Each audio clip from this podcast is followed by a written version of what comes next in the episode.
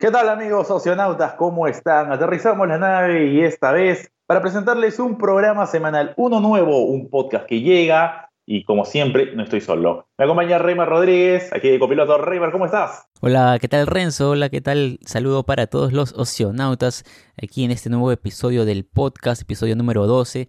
Gracias por subirse a nuestra nave y acompañarnos en este viaje intergaláctico por el mundo del entretenimiento para repasar las noticias, todo lo principal que ha ocurrido esta semana, pues de los cómics, de las series, de las películas, de los animes y de mangas y todo lo que disfrutamos en nuestros ratos de entretenimiento, porque va a ser un programa muy cargado, Renzo. Así es, totalmente cargado porque tenemos hartas noticias, harto material que he dejado esta semana, Reymar. Seguramente has repasado, visto muchas cosas y bueno, vamos hablando poco a poco para nuestros amigos Lo primero, vamos a arrancar, como siempre, con el mundo de Disney y cómo se está moviendo todo este tema, que si bien está muy ligado a Marvel, vamos a diferenciarlo un poquito, ¿no? Porque, Disney tiene algunas cosas ya propias.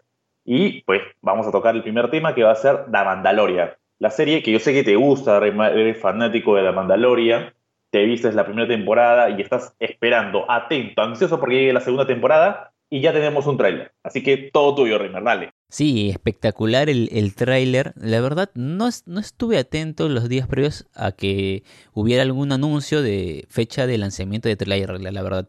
Estaba de lo más tranquilo ese día, eh, cogí mi celular y algunas eh, páginas eh, empezaron a, mencionar el hecho de del tráiler de, de, Mandalorian. Fui a la página oficial de, en Instagram y vi el tráiler y la verdad quedé satisfecho con el tráiler. Creo yo es como lo vino manejando Star Wars o, bueno, Disney la temporada anterior. Te muestran lo preciso para demostrarte que hay calidad en el trabajo de la serie. Te dan pistas de qué puedes ver, pero no van más allá, o sea, no te spoilean. Creo que te muestran lo justo como para venderte bien el producto y tú comprarlo sin chistar, sin decir nada. Fue un muy buen tráiler, se ven muy, muy, muchas escenas interesantes con el protagonista, el buen eh, Mando, como se le conoce, al Mandalorian, que interpretado por Pedro Pascal.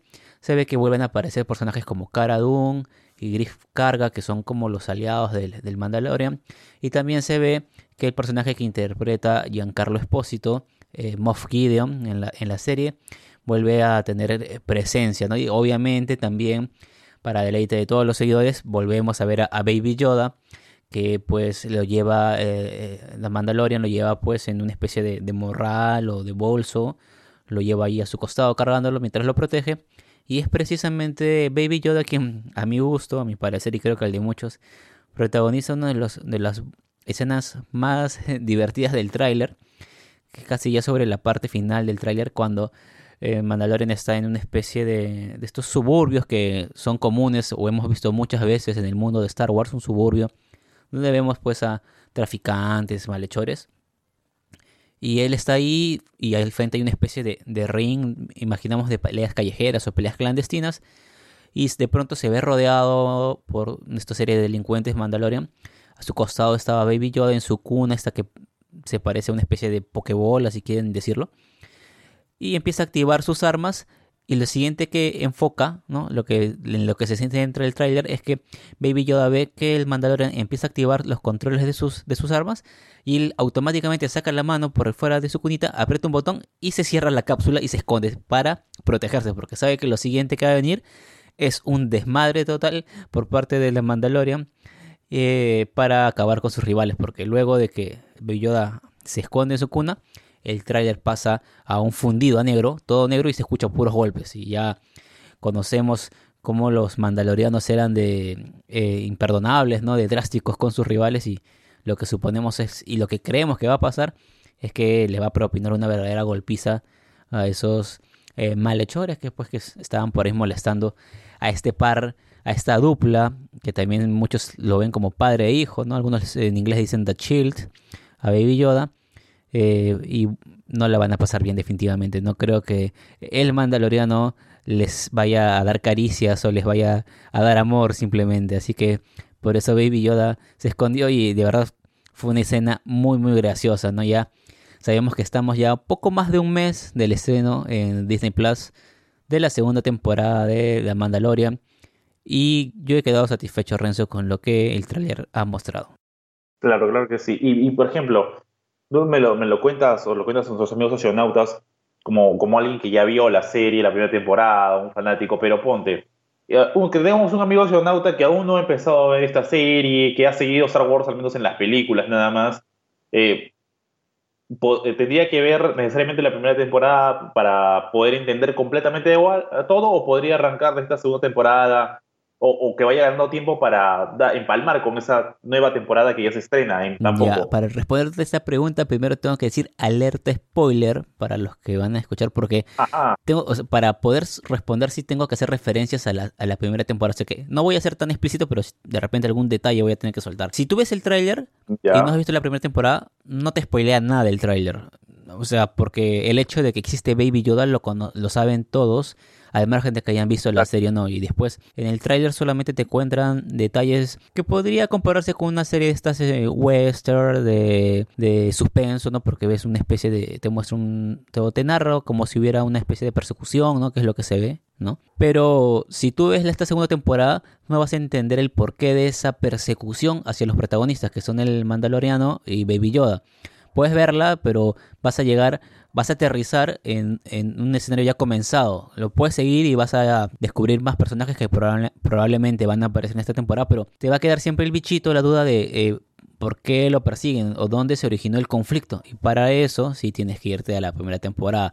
Probablemente hagan referencias o lo mencionen, pero el, detonante de este de esta persecución está en la primera temporada, ¿no? Es, ese es el, hilo o la madeja, ¿no?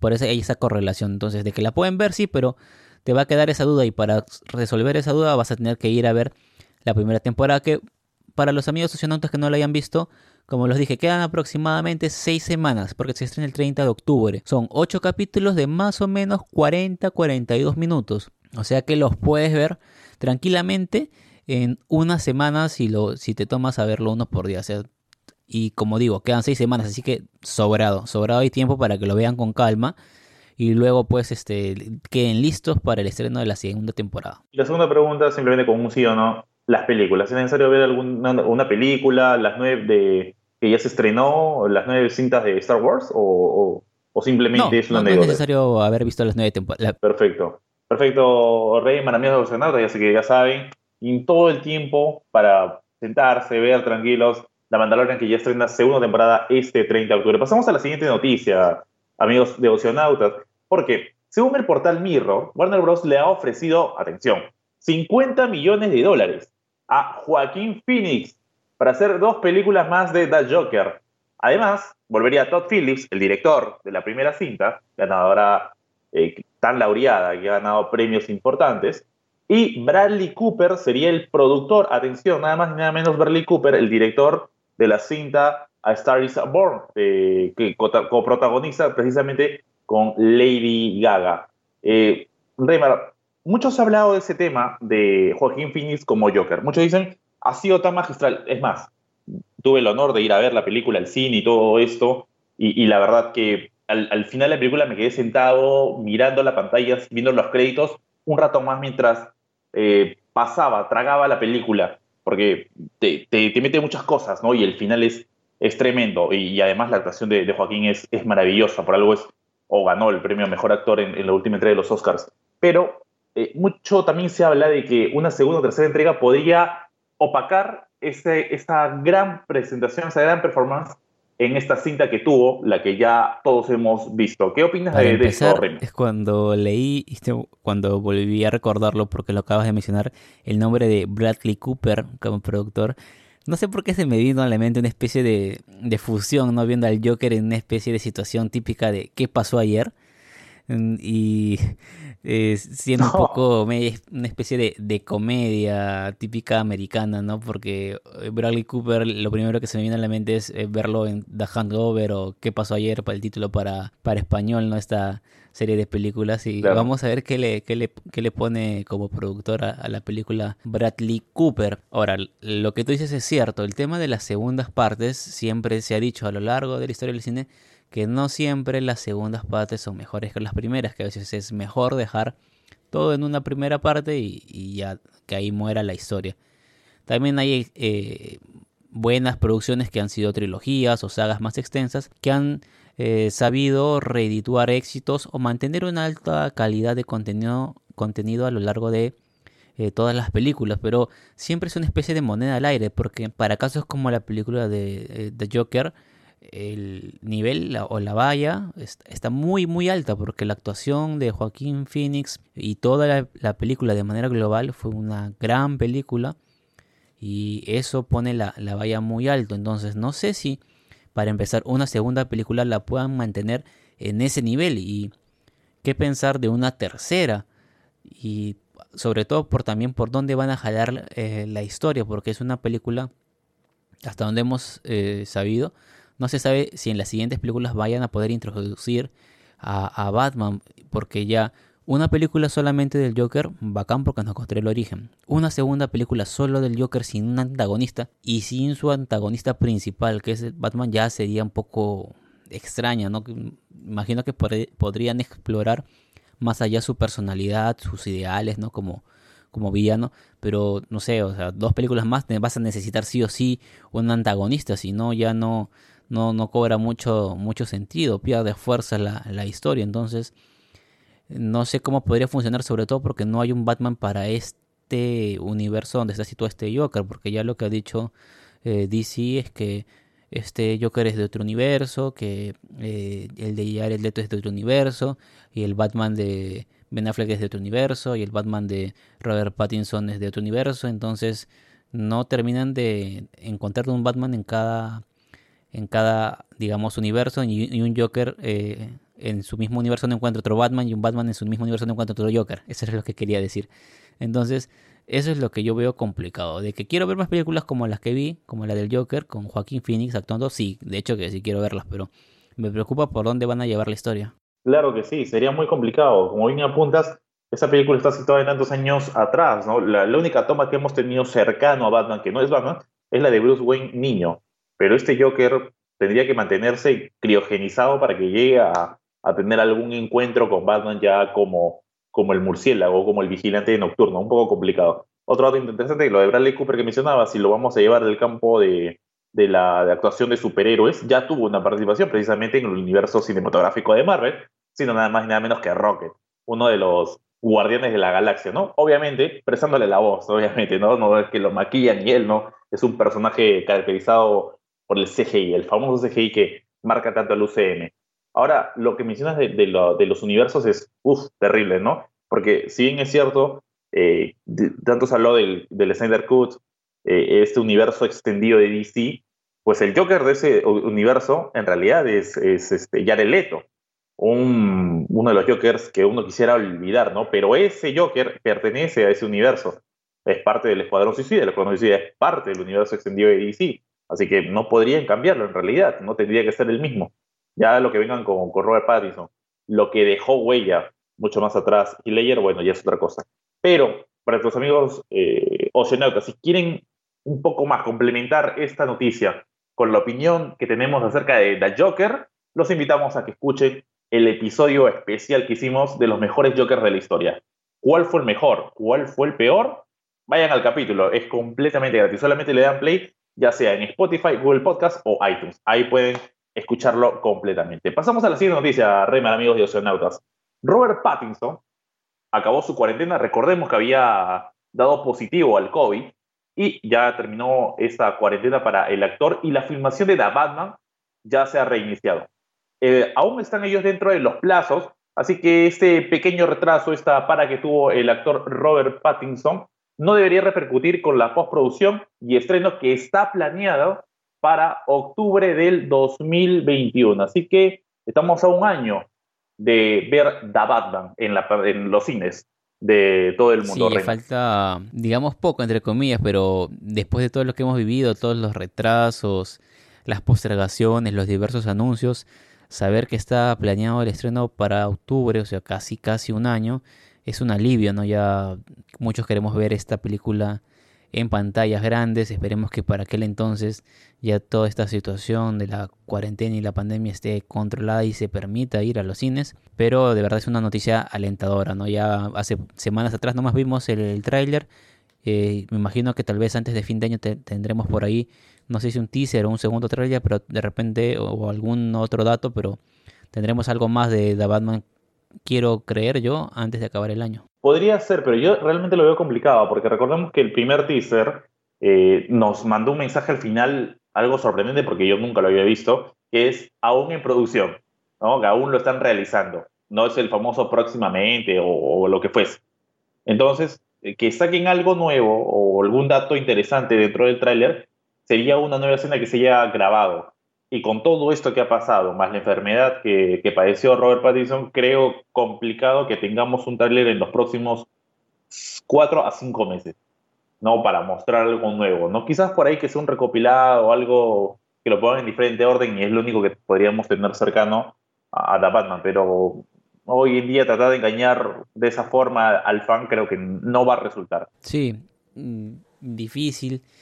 Eh, por lo que tú cuentas, pero tal vez no un nuevo tráiler Renzo, pero el mismo tráiler ha, ocurrido ocasiones también donde no es un nuevo tráiler con escenas inéditas, sino que el mismo tráiler, pero varían una que otra pequeña escena. Ya lo vimos, por ejemplo, me parece en algunos trailers de Marvel, donde el, no, ¿qué te digo? El 90% era lo mismo del tráiler anterior y el 10% si eran pues algunos datos, algunas escenas interesantes. Podría ser, porque hay, o entiendo yo que hay escenas que han, han grabado y no las han usado como material del primer tráiler. Y en estos meses van a trabajar el tema de postproducción y demás ajustes. Y podrían tal vez por ahí sacar un cachito y mostrarnos alguna cosa interesante, no sé, pues, ¿no? Claro, claro, e-, eso también podría ser, ¿no? Pero bueno, Esperaremos a ver qué sale. Aún quedan todavía tres, bueno, tres meses es un decir. Eh, este, bueno, técnicamente son tres meses, ¿no? Si contamos, contamos mes por mes. Pero en fin, eh, pasamos a la siguiente noticia. Tiene que ver con el universo de DC también. Y al parecer las filmaciones de The Flash, otra película Da, iniciarán en marzo del año 2021 con fecha posible de estreno para el 2 de junio del 2022. Eh, esta película creo que más que todo llamaría la atención, ya lo hablábamos en un episodio pasado, por aquella escena como del Heather Cut donde The Flash tiene viajes en el tiempo y qué podría cambiar, pero realmente que decía tan esperada esta cinta de The Flash, no lo sé, ¿no? Depende de qué nos vayan a mostrar, pero la verdad no, a mí no me ha jalado mucho, no sé a ti, por el hecho, de, y lo mencionamos en un capítulo pasado, si este, esta película de The Flash va a ser para reiniciar todo el universo, ¿no? Que era algo creo que había declarado una de las productoras, que iba a ser un poco un reboot o un reset, mejor dicho. Porque sabemos que siempre Flash con este tema de que viaja y altera las líneas temporales, incluso los memes ya sabemos clásicos ¿no? de qué hiciste Barry. Eh, por eso yo creo que esta película sí puede ser importante si es que la enfocan así, como un reseteo total un formateo, por así decirlo, de todo el universo de, DC para eh, construir algo ya más ordenado, más coherente y que las películas puedan interrelacionarse entre ellas. Si es así, creo que así valdría la pena. Igual es lejano, todavía ahí, sí, aquí sí ya me parece un poco lejano cuando escucho junio de 2022. Em, pero si no le enfocan por ahí, si empieza a hacer otra película aislada, yo creo que no sería la fórmula, porque empezaría a DC a tener a muchos de sus superiores más famosos, más poderosos, eh, probablemente con buenas actuaciones, pero cada uno yendo por su propia línea y sin poder interrelacionarlos. Y no sé si eso le vaya a funcionar teniendo a su principal competidor con un universo tan sólido y que cuya principal cuyo principal llamativo es el hecho, ¿no? Que puedan e interactuar personajes de diversas películas entre, entre, entre esas mismas películas, ¿no? Pero esto ya fue algo que lo habían anunciado, la misma DCU ya había anunciado esto ya hace un tiempo, que no van a apostar por una película en conjunto, o sea, la secuela de Justice League, Justice League 2, 3, 4, 5, lo que quieran, no va a existir. Van a apostar solamente por películas individuales. Gran diferencia con los Avengers, ¿no? Porque tenemos 1, 2, 3, 4, siendo una de las películas más taquilleras en la historia, la Avengers Endgame, por ejemplo. En ese caso, el DCU no va. ¿Por qué? Porque es directa la competencia que tiene entre universos, al menos de forma cinematográfica, eh, y, no está pegando de la misma forma. Es cierto, quizás después de Justice League, como que ha tenido una nueva, una nueva cara el DCU, eh, con Wonder Woman, con Aquaman, por ejemplo, y lo que vaya a venir, pero después eh, ellos han dicho que no van a hacer una película en conjunto. Sería interesante verlo, ¿no? Yo también me, encantaría tener Justice League 2, 3, 4, pero quizás no vaya a ocurrir, no vaya a pasar. Hasta el momento es lo que han dicho y pues según las últimas filtraciones, ese sería el camino, ¿no? Hacer solo películas de forma individual. Así que bueno, veremos. Veremos si resulta también este, este reseteo que hablaste. Ya lo mencionamos en, el capítulo, en un capítulo pasado. El reseteo de un universo realmente no funcionó. ¿Dónde se hizo? En los X-Men. ¿Quién fue el, que lo hizo? Fox. La verdad que no funcionó. ¿no? Todos tenemos la, primera versión de, de X-Men 1, 2, 3, hasta el 2006. Luego viene el tema del reseteo y la verdad que no pegó. No pegó y el universo terminó de una forma que no convenció a, muchos fans, la verdad, dejó mucho que desear. Pero en fin, cada productor diferente, uno, uno saca conclusiones de lo que ya ha pasado y bueno, a esperar que vaya a ocurrir más adelante. Pasamos a otro universo, Remar, amigos de Dios, vamos a dejar el DCU por ahora, o el, el universo de DC, y nos vamos a la vereda del frente, a la de Marvel, ya que estábamos mencionándolo hace poquito nada más. Hay un personaje en los cómics que es importantísimo en, en, Marvel, ¿no? Tenemos también una gran variedad de personajes, pero uno de, los que se está esperando es el famoso Kang el Conquistador. Así que sabemos que viene Kang para el MCU, y además que tiene una para larguísima de no películas, no tenemos películas desde Spider-Man Far From Home, hace ya un año que no tenemos películas del MCU, porque la que sigue es Black Widow, que por ahora no sabemos cuándo la van a estrenar, en breve vamos con esa noticia para no adelantar y no movernos. Pero hablemos de Kang el Conquistador. Ya parece que tenemos un actor que lo va a interpretar. Hablamos de Jonathan Majors, que ha confirmado que va a aparecer en la tercera entrega de Ant-Man. Así que eh, tendría que ver el tema de los viajes en el tiempo. Vamos a ver cómo lo van metiendo, pero quizás por esa parte eh, el personaje entraría en esta cinta, Renzo. Renzo, sí, el tema de Kang salió en esta semana y estuve un poco por ahí revisando un poco de información, ¿no? Eh, respecto al personaje que podría interpretarlo como, como lo bien lo mencionaste Jonathan Mayors. Kang, que es un personaje que siempre se lo ha visto vinculado a temas de viajes en el tiempo, en la historia de los cómics. Y un dato que revisé ahora último y me pareció bastante, bastante interesante y te lo comparto a ti y a todos los socionautas es que Kang el nombre del personaje eh, es Nathaniel Richards. Y posiblemente es un dato no confirmado, pero en varios portales encontré y en, los cómics también, o en los foros también se, eh, se, se, menciona esto, que podría ser un descendiente de Reed Richards, que es el, señor fantástico, obviamente, ¿no? uno de los personajes de los cuatro fantásticos. Así que esto también abre otra posibilidad. Sabemos que en Avengers se tocó el tema de viajes en el tiempo un factor para que pueda hacer eh, presencia porque es un viajero del tiempo. Pero también al ser, en teoría, eh, eh, tener vínculos con Richard podría abrir también la ventana para que poco a poco vayan introduciendo los cuatro fantásticos porque ya sabemos que estos cuatro superhéroes ahora ya pertenecen a Marvel y podrían empezar a hilar la siguiente etapa o la siguiente generación de protagonistas de, eh, o de superhéroes protagonistas para que puedan tomar la batuta dejada por el Capitán América y por eh, Iron Man tal vez, ¿no? Así que ese es un dato interesante no menor de Kang, que es también un, villano que en algunos momentos del cómic también eh, entre sus múltiples versiones, porque no solo viaja en el tiempo, sino también entre dimensiones, tiene una versión joven eh, que superhéroe es, es, del lado del bien, que se conoce bajo el nombre de Iron Lad, que cuando yo he visto algunos cómics, la apariencia se parece bastante a Iron Man, su armadura es roja con algunas partes en amarillo y tú la ves y parece una especie de Iron Man, además por el nombre también te llama un poco, ¿no? Es Iron Lad contra Iron Man, es, similar. Y, vamos a ver, porque como lo menciono, tiene varias versiones en diferentes eh, líneas temporales y diferentes dimensiones y puede, ser, puede llegar a ser un gran villano con estas habilidades y estos poderes para que pueda, digamos, tal vez tomar el, la otra batuta de, de Thanos, ¿no? Como el gran, el gran villano, el gran eh, oponente de los superhéroes de, Marvel. Claro que sí, la, verdad que, hablas de esto de, no solamente viajes en el tiempo, sino las dimensiones. Y por esa parte van a aparecer los personajes que quedan por por salir, que ya son conocidos. Los X-Men y los Cuatro Fantásticos. Así que mm, eh, por, ahí, por ahí tendría que ver, el asunto va a ser la conexión por esa parte y vamos a tener a los personajes eh, más adelante, ¿no? De, en ese universo cinematográfico de Marvel. La verdad que da, pero para muchísimo hablar de lo que podría ser esto. Y sí, pues, ¿no? Tendría que haber un villano nuevo, ya que eh, Thanos duró muchísimas películas hasta el desenlace de la vigésimo segunda película, donde eh, lo tuvimos en Avengers Endgame. Bueno, vamos con la siguiente noticia. A través de una fotografía, Sebastian Está y Anthony Mackie han confirmado que la serie de Falcon and Winter Soldier ya ha reanudado sus grabaciones.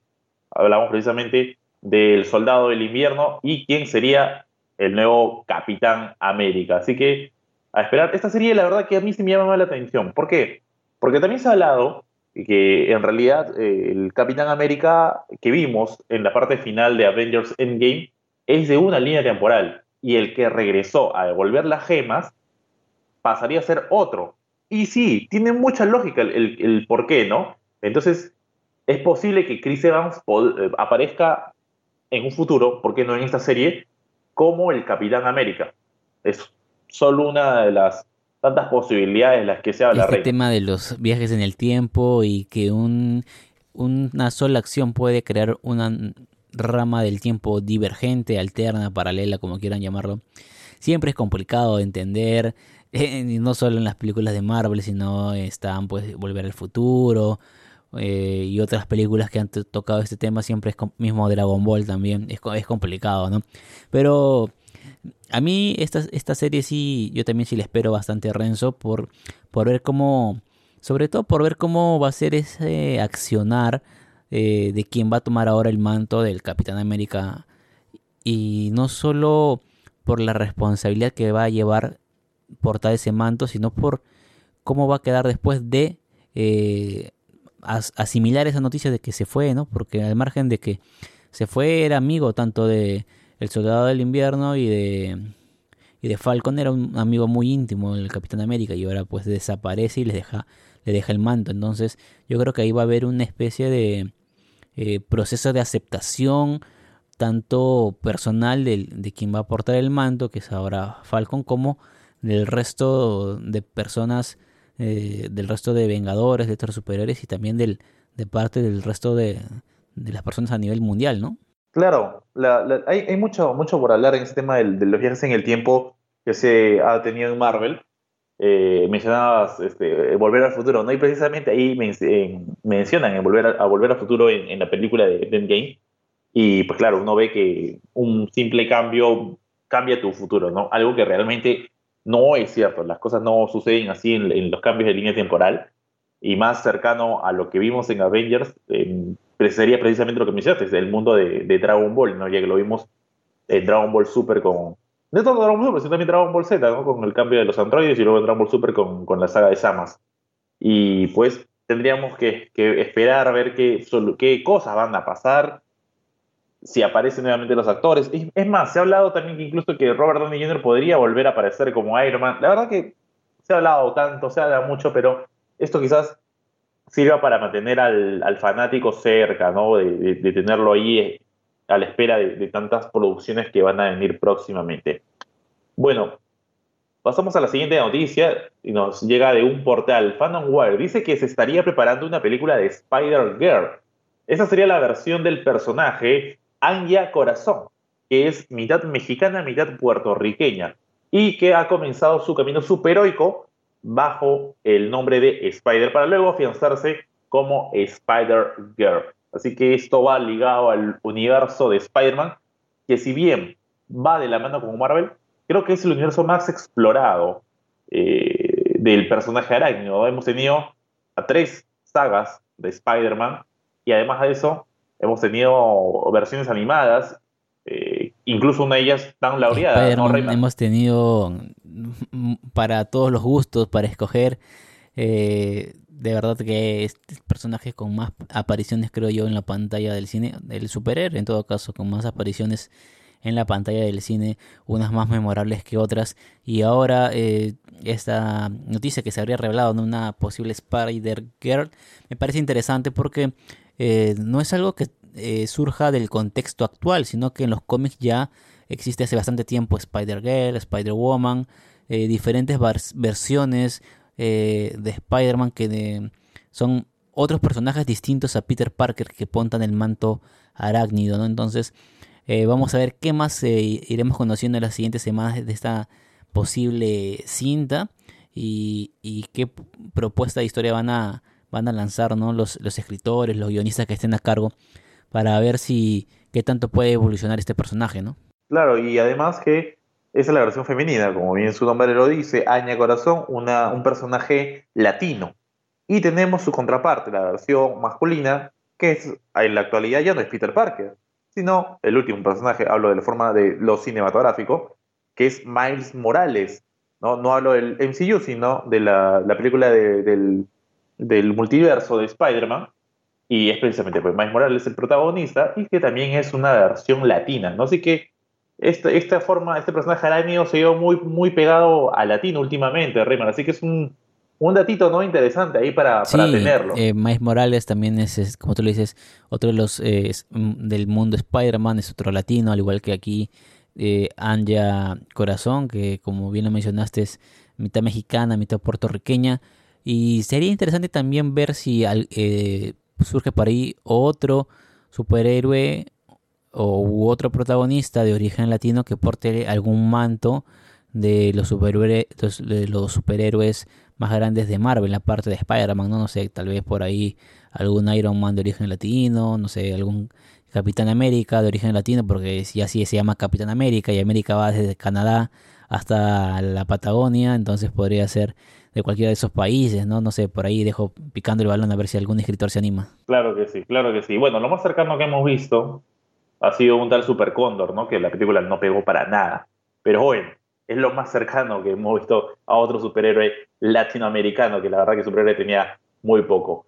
Eh, pasamos a la siguiente noticia, es del pertenece al universo cinematográfico de Marvel, y a través de un video se ha confirmado que la serie WandaVision se va a estrenar este año, 2020. Así que para los fanáticos de Wanda, para los fanáticos de Vision, atención, que la serie va a venir. Pero a mí me llama mucho la atención, ¿no? Que, uno, Vision eh, eh, o Visión no está vivo hasta el último que se ha visto de las películas del universo cinematográfico de Marvel. Fue asesinado por Thanos en Infinity War. Eh, y entonces aparece aquí. ¿En qué se va a situar la, serie?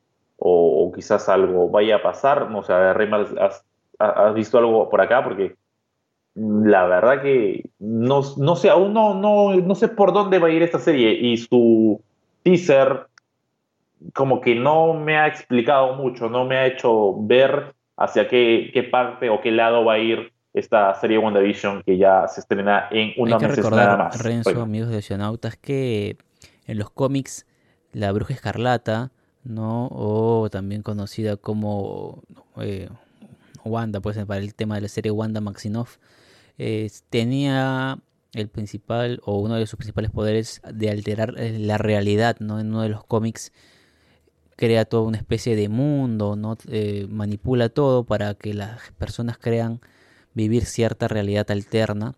Y muchos han especulado de que posiblemente en esta serie veamos eh, hacer uso de estos poderes para que pueda así estar de nuevo visión y que todas estas circunstancias sean un poco producto de esta manipulación que ella realiza en, en, la realidad donde está ahorita presente para sentirse más a gusto, algo donde ella se sienta, eh, digamos, sin, sin el dolor de haber perdido a sus compañeros, tal vez, qué sé yo, ¿no? Eso es lo que muchos se, especula. Y en sí también el dato de que se, eh, se va a estrenar este 2020 lo dan por cachito Disney, porque en el video que revela Disney Plus, este, todos los estrenos que van a, darse en el 2020. Y solamente aparecen en dos fragmentos y sale ahí Wanda, WandaVision, ¿no? Entonces, eh, eso también creo yo, el otro, otro, otro dato a resaltar es que efectivamente vamos a tener la serie este año, porque otra vez repito, con tantas postergaciones uno ya no sabía, pero vamos a tener una serie de Marvel este año en Disney Plus. Y yo sospecho que va a ser eso, Renzo, que va a ser una especie de manipulación de parte de, de la Bruja Escarlata para poder ver a, a Visión y tal vez de, repente vemos algún otro personaje, no lo sabemos. Claro, ahora hay que esperar, la verdad que se ha movido tanto el calendario que vamos a tener que seguir esperando por qué eh, serie o película se van a ir moviendo y cuál va a, salir. Bueno, a, través del portal La Direct eh, se ha informado que la serie She-Hulk empezará a grabarse en febrero del año 2021 en la ciudad de Atlanta. Y además, ya conocemos a su protagonista, la que será la actriz Tatiana Maslany. Así que eh, esa es la serie, de la contraparte. Así como hablamos de Spider-Girl hace poquito con Spider-Man, ahora tenemos la contraparte de Hulk, de Bruce Banner, que sería She-Hulk, eh, este personaje. Eh, ¿Has leído algo de, en los cómics, Reymars? Simplemente para, para mencionar a los amigos de Oceanautas esta, esta noticia que, se acaba de, de la recuerdo por sus apariciones en algunas series animadas, ¿no? Como eh, básicamente, si la memoria no me falla, prima de, de, Bruce Banner, que de alguna manera también se ve expuesta a rayos gamma y a la mutación.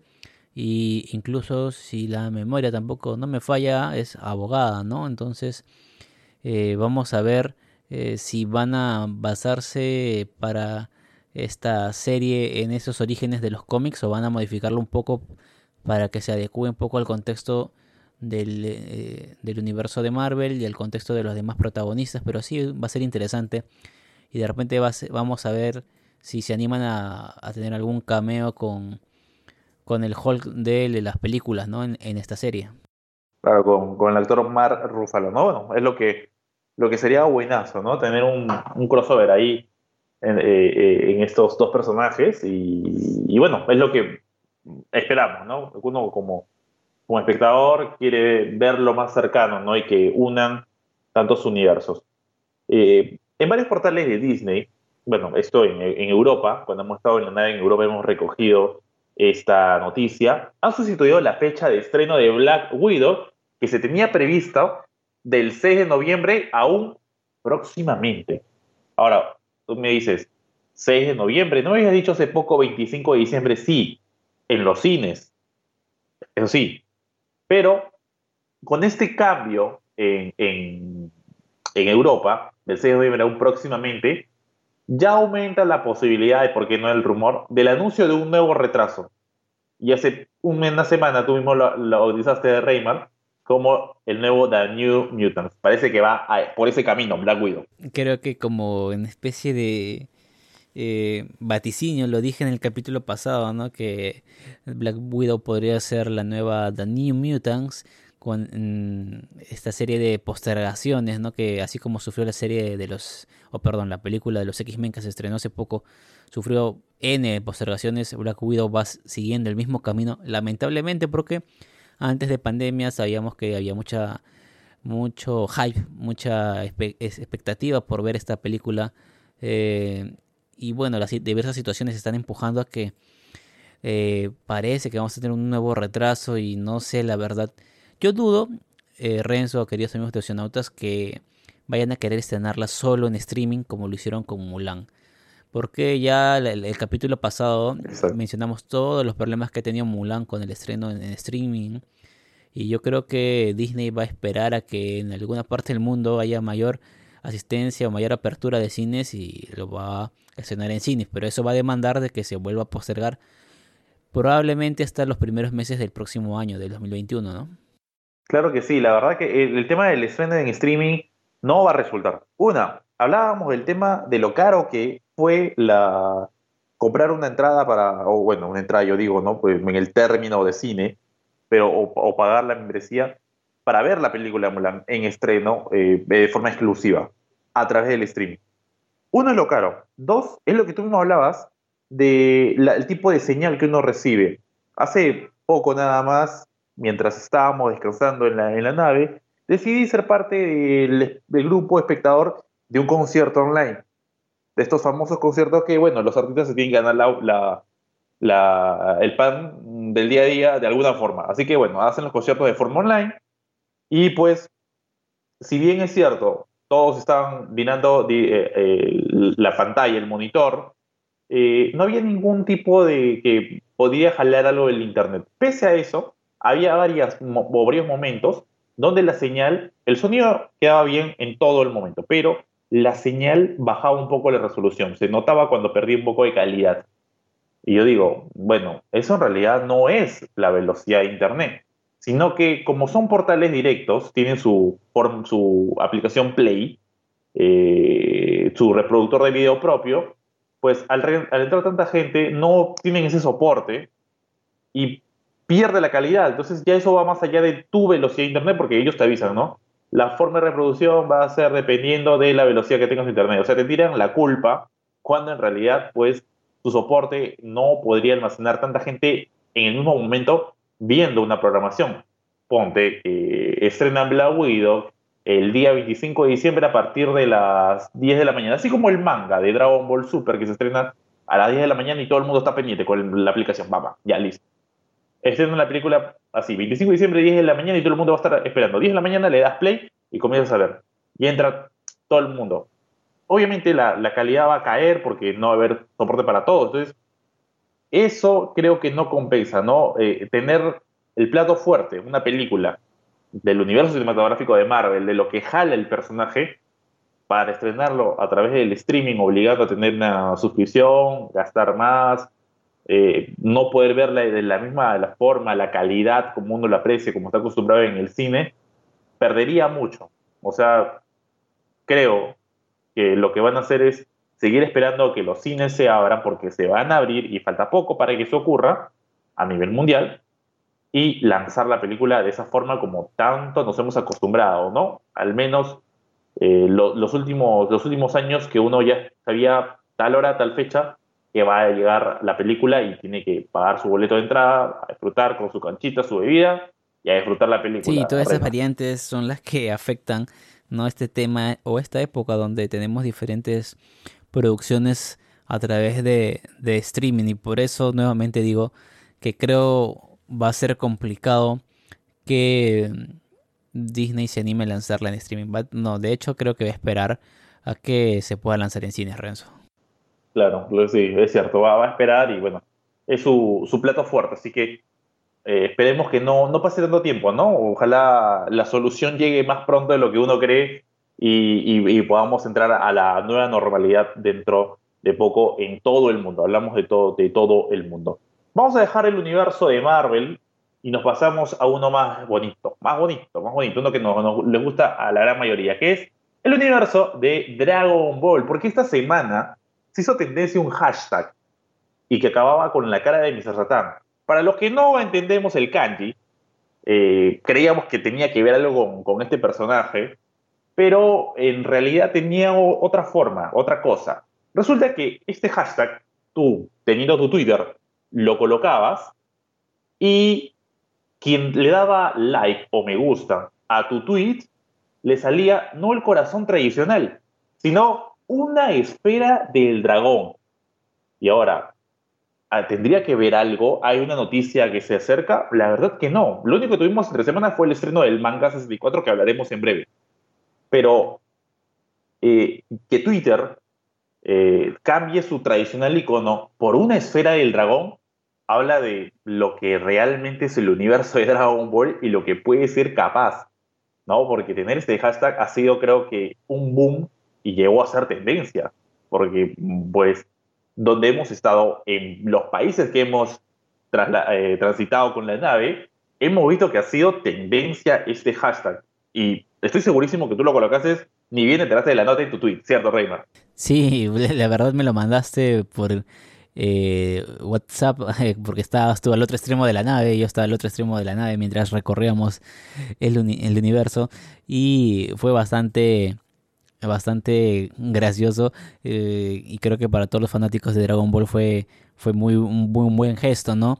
Y creo que no sé si hay algo más detrás, porque yo me animaré a decir que estuvieron un poco jugando ahí en Twitter con algún tipo de, fandom, por así decirlo, porque en algún momento recuerdo que también cuando usabas un hashtag de tipo Batman salía al costadito un, la batiseñal. Eh, lo mismo con Star Wars, para el tema este de la fecha de el Día de la Fuerza. Eh, ponías eh, Made the Force with You, me parece, y salía eh, un, un, icono también, entonces Twitter juega un poco con esto. Siempre cuando se acerca alguna especie de fecha especial, alguna serie o algún, eh, no sé, alguna celebración global o de impacto global, suele hacer esta especie de adecuaciones a ciertos hashtags, ¿no? Para que salgan acompañados de un icono. Por ejemplo, si vamos al tema del, mundo del deporte, a veces ha ocurrido con la NBA o con el Super Bowl. Y bueno, aquí, eh, como tú dices, ¿no? el, tema está en descifrar si fue por el, que se lanzó esta semana el manga o de repente viene otro anuncio, o se ha dado otro anuncio y lo hemos perdido. No sé a ver si los amigos socionautas de repente que están por otros lados han visto otra noticia, algún otro anuncio y nos lo pueden compartir para ver si de repente con eso tenía que ver el hashtag, ¿no? Porque eh, si recordando los otros, los otros casos que te digo que hace Twitter, siempre son después de que ocurre algo. Casi nunca es antes, ¿no? Como que Twitter no es la iniciativa de algo que se va a anunciar, sino es, es a, la inversa, ¿no? Una empresa o un movimiento o una película o algo lanza algo y luego como que Twitter ve que esto tiene movida y reacciona y genera esta especie de icono que va amarrado a un hashtag. Entonces, tal vez por ahí. No sabemos si va, de hecho, con el manga, que ya hablaremos en un ratito nada más del manga. De repente hay otra noticia y por ahí se nos escapó de la nave. Sí, pero la verdad es que sería complicado porque comúnmente ese tipo de noticias de Dragon Ball resultan muy virales. Así como las noticias de DC, como las noticias de Marvel. Son muy virales, la verdad. Y lo único creo que podría acaparar eh, un, hashtag o algo así podría ser el lanzamiento de un videojuego, podría ser eh, el tan esperado pronunciamiento sobre la continuación de la serie animada de Dragon Ball Super, que ya es un hecho que va a continuar, ¿no? Tenemos la historia del manga, y, pero aún realmente no se ha dicho nada, no se ha especulado nada, y la verdad no creo que haya nada hasta el próximo año. ¿El por qué salió este hashtag? Bueno, Twitter sabe el por qué. Lo que es cierto es que todos lo hemos utilizado, nos hemos divertido dando like, un like, like, un like, con tal que nos salga aquella esfera del dragón. Bueno, ya lo hemos anunciado, hablamos ahora sí del manga. Día viernes 18 de septiembre y se estrenó el manga, el capítulo 64 de Dragon Ball Super, el capítulo que nos trae de regreso, porque ya lo vimos, aunque sea un poquito, pero ya lo habíamos visto, al Ultra Instinto. Finalmente tenemos al Goku plateado en Dragon Ball Super impresiones de solo ver al Ultra Instinto Rayman. Me recordó mucho, como lo dije en ese momento, la manera de pararse de Goku a, ahora que logró el Ultra Instinto.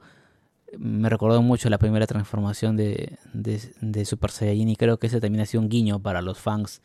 Recordar ese gran momento cuando conocimos por primera vez esa transformación.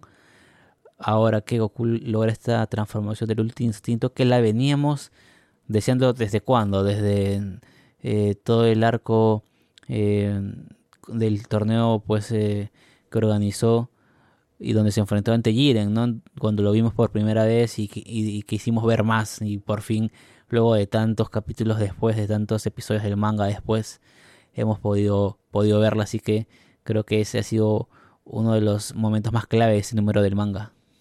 Cuando dejamos o hablamos del capítulo 63 del manga de Dragon Ball Super hace poco, en un, programa especial dedicado a Dragon Ball, eh, hablábamos que al final, cuando Mirus eh, desaparece, no me quiero ir, señor Bills, eh, parecía que Goku agarraría ese modo de ira y explotaría y sacaría la, la transformación. No fue así. Habló con Jack un momento, entiende, comprende lo que es ser un patrullero intergaláctico que va mucho más allá de lo, del, tema de peleas y el tema de arrestar eh, villanos, sino en lo que significa defender, ser eh, la, parte paternal de un universo, de una galaxia. comprende eso Goku y simplemente es como que suelta, deja ir todas sus ideas, su furia, su, lo que pensaba y logra esta, esta transformación tan eh, esperada, ¿cierto? Ahora, eh, lo que hemos visto tranquilamente nos da que pensar como que, bueno, nos estamos acercando al final de este arco porque ya si Moro puede contra este Ultra Instinto o hay una forma de poder contrarrestarlo, ¿con qué se le podría ganar? Complicadísimo. Además, hemos tenido una referencia muy particular en, en esta, en esta nueva entrega, ¿no? Cuando Goku, es cierto, su cuerpo esquiva los golpes de, de Moro, él no hace absolutamente nada, simplemente su cuerpo piensa, reacciona ante el ataque de este villano. Hay una parte donde nos hace una referencia muy, muy marcada a una película, una trilogía, eh, que es Matrix, ¿no? Aquella parte cuando Neo comprende que es el elegido y ve a todos en forma de códigos, y la, y la gente, uno de estos agentes, eh, los villanos de la película, los antagonistas, va a atacarlo y simplemente Neo con el brazo izquierdo eh, bloquea estos ataques como si fuese nada, ¿no? Como si estuviese espantando una mosca. Con él no es. Lo mismo, hay una viñeta muy, muy parecida. Entonces, vemos que, que a Toyotaro, le, eh, Toriyama, le gusta mucho el tema de las referencias. No tuvimos la de Marvel el, episodio pasado con el No me quiero ir, señor Bills, la partida de Mirus, y ahora tenemos esta de Matrix, ¿no, Reymar? Esa referencia, la verdad, a mí se me, se me pasó un poco cuando leí en el primer momento el manga y luego ya cuando hablamos asocié la referencia y sí, fue eh, una efectivamente para los fans más, más meticulosos, más detallistas, fue, una, fue un gran detalle esta referencia en esa escena, en uno de esos paneles que se, se aprecia, porque tuvimos bastantes paneles de ese tipo, ¿no? De, de, peleas donde Goku hacía gala de, de, estas habilidades muy, muy por encima del poder de, Moro, Renzo. Claro, lo que sí, y un capítulo completamente eh, hecho en la batalla, en Goku versus Moro, ¿no? Completamente todos los, los episodios, todas las páginas. Además, al igual que la semana pasada, tuvimos una, un guiño a Dragon Ball Z. Ya lo habíamos tenido con el momento de, la ira, eh, cuando, perdón, cuando se va a Mirus y dice eh, que le, da el mensaje a Goku que quiero que ames a, esta galaxia como yo, o cuides esta galaxia como la protegí, como yo la amé. Muy parecido al mensaje que dejó al androide 16 frente a Gohan, ¿no? que cuide la naturaleza como él la amó y Cell termina por matando, logrando que eh, Gohan se transforme en el Super Saiyajin fase 2. Eh, tuvimos esa visión del pasado, ese guiño al, Dragon Ball Z, también en este capítulo, cuando Moro intenta atacar a Goku en uno de esos tantos intentos que tuvo, y Goku simplemente lo único que hace es controlarlo de forma psíquica, detenerlo, subirlo hacia una parte, como una toma cenital hacia él, para luego golpearlo de una forma estruendosa que logra escucharse en todo el planeta, ¿no? Eh, que es te da el reflejo del poder que tiene ese Ultra. ¿A qué tiene que ver? ¿Cuál es ese guiño? Recuerda cuando las fuerzas especiales Ginyu llegan al planeta de Namek y tenemos al personaje más chato, el más débil, por decirlo de una forma, de estas fuerzas especiales, que es Gurdo, aquel personaje que podía detener el tiempo con, al, al aguantar la respiración, ¿no? Tomaba aire, aguantaba la respiración y con eso paraba el tiempo, ¿no? Y podía escapar de algún ataque. Y así los tenía ah, en la pelea contra Krillin y, Gohan.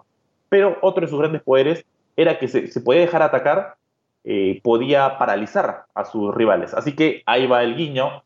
Cuando Goku detiene forma psíquica a Moro, pasa lo mismo. Gordo detenía de esa forma, igual, cuando Krillin y Gohan venían al atacar, los paraba los de forma psíquica y los tenía ahí en el aire sin poder movilizarse y luego los podría atacar. En este caso, Goku lo único que hizo fue darle un golpe tremendo a Moro y dejarlo prácticamente desangrándose con ese simple golpe de. Otra referencia, Renzo, aparte de los, eh, la técnica de burdos, podría ser a estas máquinas que vemos en los centros de, juegos, donde tú con una palanca manipulas una especie de, gancho para coger un peluche o un premio y luego lo mueves por aquí, a la derecha, a la izquierda, para arriba, para abajo.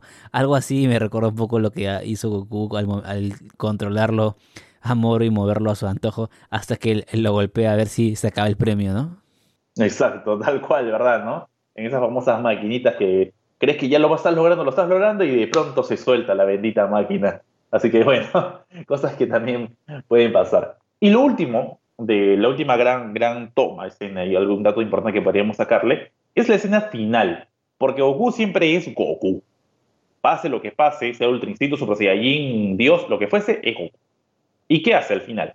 Cuando ya Moro está pidiendo que no lo mate, llega a ese grado. Moro te pide que no lo mate. O sea, ya lo tienes completamente controlado. ¿Y qué hace Goku? Habla con Yaco y le dice, este villano está condenado a muerte y Yaco le dice que sí, acábalo.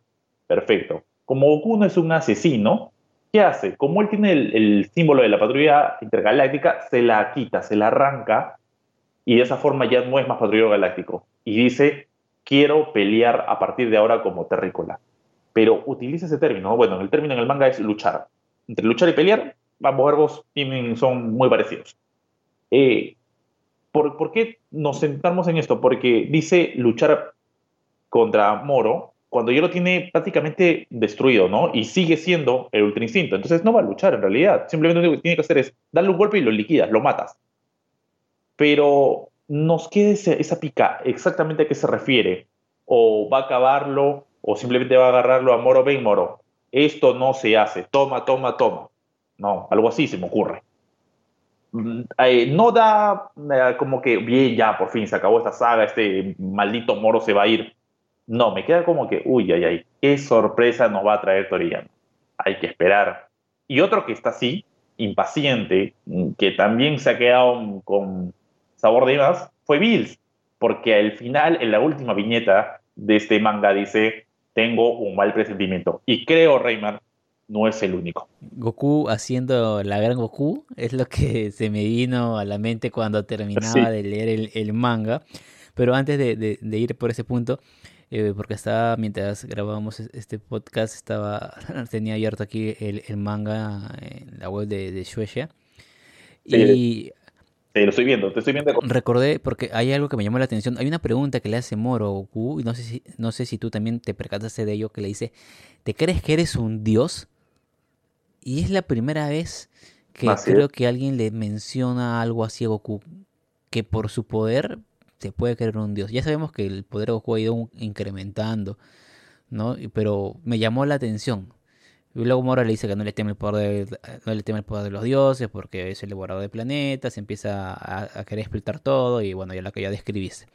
Ahora, volviendo, volviendo a lo que a lo que mencionabas, eh, la verdad no sé qué puede pasar en, en, en el manga que viene, porque al final cuando Goku se arranca el, traje del traje, el símbolo de la patrulla intragaláctica, yo dije, pero ¿qué está haciendo ya? Acábalo, destruirlo, es ahora.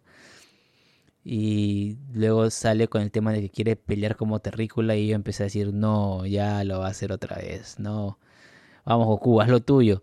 Y por eso en esa última escena no vemos a Bills diciendo tengo un mal presentimiento. ¿Será que Goku se descuide y de alguna manera Moro encuentre alguna fórmula para usar su magia, hacer que se debilite Goku y con ello pierda de momento el poder de seguir usando eh, este ultra instinto, no sé, pues imaginémonos, ¿no? Moro absorbe cierta energía y le quita nivel a Goku y Goku entonces deja de tener la energía suficiente para seguir sosteniendo esta transformación del ultra instinto y a lo mucho que puede aspirar es a, no sé, pues a Super Saiyajin eh, Blue, ¿no? Al Super Saiyajin Blue y ya sabemos que esa transformación no le hace frente a Moro, no sé, algo así empiezo a creer y tal vez por eso Bills está teniendo ese raro presentimiento y si eso ocurre podría ser un gran revés para Morit, podríamos tener manga para unos meses más. Porque si Goku fuera implacable con Moro, estaríamos hablando de que por lo menos en un en, en los siguientes mangas, tal vez hasta fin de año, se acabaría el arco de Moro, ¿no? En tres mangas más, si todo sigue su curso lógico, se acabaría ahí el, arco. Y, creo que menos, ¿ah? Creo que menos en realidad, porque esto da para un capítulo más. Tranquilamente con pues, el siguiente podría ser la destrucción de Moro, acabas el arco y a ver si hay algo nuevo o pasa el tiempo, o qué se podría sacar. Pero da ya, tanto se ha visto de este tipo de espérate tantito, te voy a matar, pero dame un ratito nada más que hay que esperar qué sorpresa nos trae Toriyama y compañía para más adelante. Bueno, Reymar, ha llegado el momento de calentar la nave porque nos vamos, vamos a partir y nos vamos a encontrar la próxima semana, pero no sin antes recordarle a nuestros amigos nuestras redes sociales. Ya saben, queridos amigos oceanautas, si quieren subirse a nuestra nave para viajar por todo el mundo del entretenimiento, de las series, de las películas, del manga, del anime y muchas cosas más, pues nos pueden encontrar en Twitter, en Instagram y en Facebook como Los Socionautas. Ahí vamos subiendo algunas noticias, compartiendo algunas cosas, pueden comentarnos, etiquetarnos y ver qué otros temas podemos tocar en los siguientes programas. Y ya saben, en, la, en las plataformas donde estén escuchando este podcast siempre encontrarán un botón para suscribirse en Spotify, en Google Podcast o en iTunes. Puede ser suscribirse, puede ser seguir o algo similar.